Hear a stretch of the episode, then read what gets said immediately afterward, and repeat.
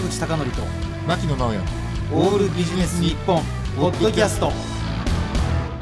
坂口孝則と牧野直哉のオールビジネス日本。本日のテーマはファスト文化は根付くのかです、うん。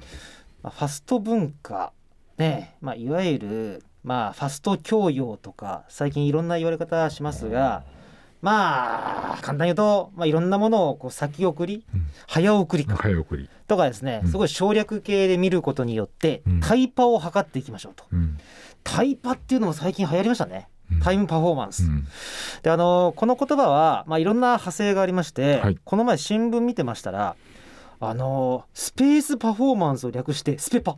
おおなるほどいやこれって単に狭い家に住んでるだけじゃないのって思うんだけどあともう一つが、うん。マネーパフォーマンスを略してマネパ。あーなんか単にこれ貧乏人なんじゃないかと思いますがう、ん。まあ、当然ですね、まあ、ここら辺はまあ批判するっていうほどじゃないですよね。うん。だってなぜならば、うん。ファスト文化とか早送りがダメだっていうんだったら、うん。そもそもその機能をつけるなよって話うですよ。ん。おっしゃる通り。であとジュディ・マリのうん。あの拓也さんが言ってたんですけど、はいはい。飛ばされる音楽はうん。その程度の価値しかないと。おいやーこれをプロが言ったらもう 元も子もないわけですが、うんうんまあ、だからちょっと批判にはちょっと当たらないのかなって思うんですけども、はいはいはい。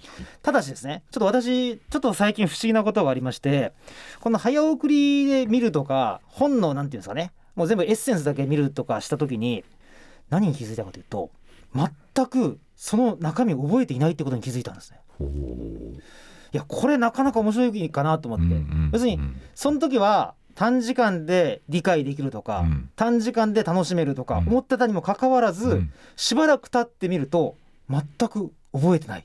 へこれなかなか面白い逆説だなと思って。えですね。で考えてみるに、うんうん。あの効率的な親子関係とか、うん。効率的な恋人関係ってないと思いません？ないないない。それ何が効率的かって思うじゃないですか。うん。じゃあ1日に1分会えばそれでいいのかっていうとちょっと違うでしょ、うん。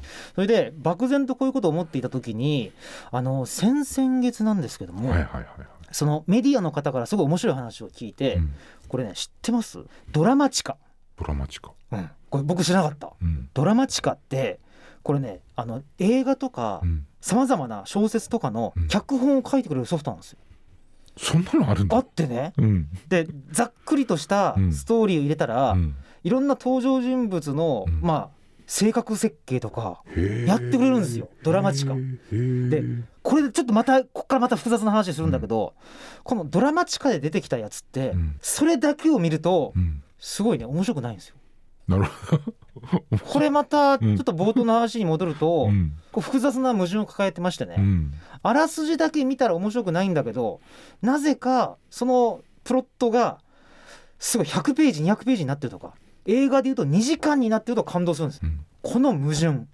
だから例えば最近で言うと映画の「ブルージャイアント」とか、うんあとは「新仮面ライダー」もそうなんですけども、多分2時間とかあそこに座るから感動してるんだと思うんですね。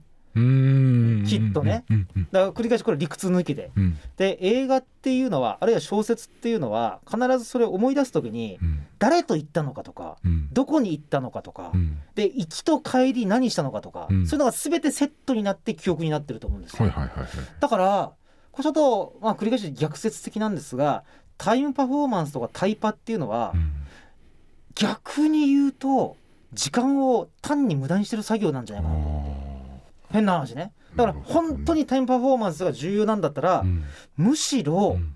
そのまま見た方がいいんじゃないかと。うんでうん。これ最後に私発見なんですけどね。映画が15秒とか30秒とかになってるわけですよ。うん。短くないですよね。うん。